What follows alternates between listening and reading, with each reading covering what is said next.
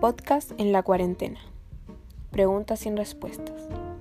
Esta historia trata de una pequeña familia de clase media, que para comer no faltaba, ni menos un techo, pero sí faltaba un poco más de cariño y comprensión.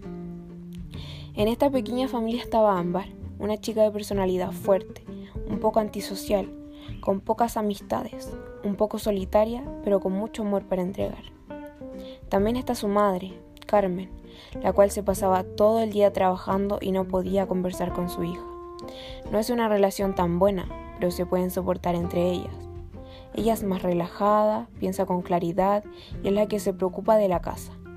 Por otro lado está su padre, Eduardo, un hombre malhumorado, egoísta, en muchas ocasiones que no ayudaba en la casa y no se llevaba con su esposa ni con su hija. No aportaba nada en la casa, pero igualmente su esposa le tenía un cariño inmenso. Y él no sentía lo mismo por ella, pero ella estaba cegada. Ámbar iba en tercero medio, y le iba bien, pero muchas veces se estresaba demasiado o tenía muchas cosas en mente. Cuando empezó el 2020, ella quería que le fuera mejor en su escuela, empezar a socializar un poco más, ayudar a la gente, pero ahí comenzó lo peor. Cuando supo por primera vez sobre el brote, ella pensó que no sería algo tan terrible, pero al pasar las semanas el virus llegó a Chile. Se preocupó por su familia por más que no la escuchaban o no le prestaban mucha atención. Carmen por su parte no creía en el virus, pensaba que era inventado, pero en el fondo de su corazón sentía que algo pasaría. Instinto podría ser. Dieron cuarentena y nadie podía salir. Ámbar extrañaba mucho sus pocos amigos y quería pasar un rato con ellos, pero no se podía.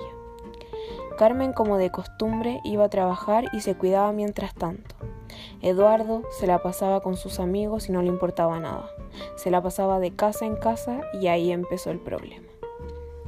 Eduardo un día llegó con mucho dolor de cuerpo y se tomó una pastilla pensando que solo era un simple resfriado.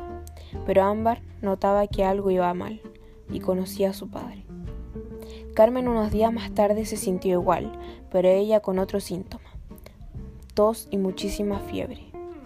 Ámbar por su lado no le pasaba nada y tenía miedo por lo que le pasara a sus padres.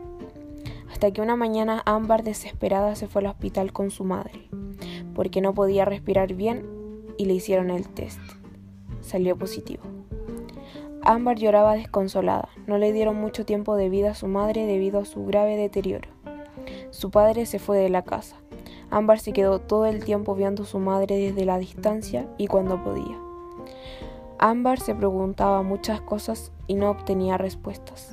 Se preguntaba el por qué no pasó más tiempo con su madre, por qué su padre nunca las quiso, por qué tenía que vivir todo eso ella sola y sin apoyo, qué pasó con sus pocas amistades y no podía encontrar las respuestas.